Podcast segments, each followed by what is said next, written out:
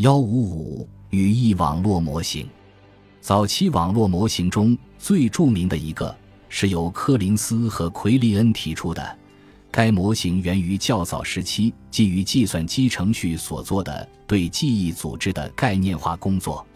对于任一个单词，这一模型都用它与记忆中其他单词的相对关系来加以描述。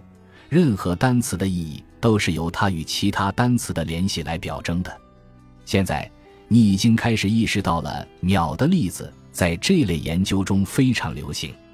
打起精神来，现在我们又要举这个例子了。在图上的例子中，零水平存住的信息是金丝雀，一种黄色的会唱歌的鸟。金丝雀通过节点与相应的词语“黄色会唱歌”连起来。该节点也与明确包含该定义的其他节点相连。金丝雀的节点与鸟的节点相连，鸟的节点与鸟的定义特征相连。这些信息不必在每种不同的鸟那里单独存住。鸟的节点也与水平二的动物节点相连。水平二具有自己的属性集合，并与其他的动物节点相连。因此。命题金丝雀会飞，可以通过对以下信息的提取得到判断：金丝雀是尚未集合鸟的成员，以及鸟具有会飞的属性。这种语义记忆系统通过存储单一的而非冗余的元素，达到了信息存储所需空间的最小化。此类模型被认为是计算机存储设计中的经济选择。柯林斯和奎利恩模型吸引人的地方在于，它能够明确地说明信息从语义记忆中的提取方式。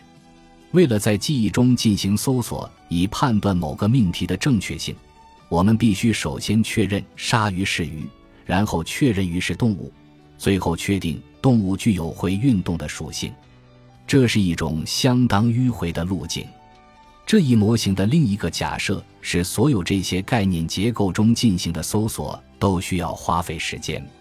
柯林斯和奎利恩通过让参与者判断一个句子的正误，来对他们的模型进行检验。自变量是句子中概念在语义记忆模型内的接近程度，而因变量则是判断句子正误的反应式。柯林斯和奎利恩模型认为，语义记忆是由概念的庞大网络组成的。这一网络包括了用一系列联想性连接联系起来的众多单元和属性。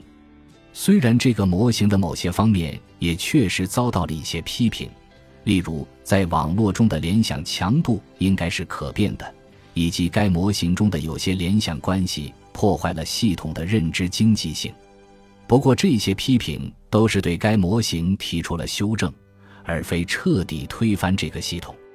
而在这个模型的修正过程中，它还成为了通向此后一系列语义知识表征模型的跳板。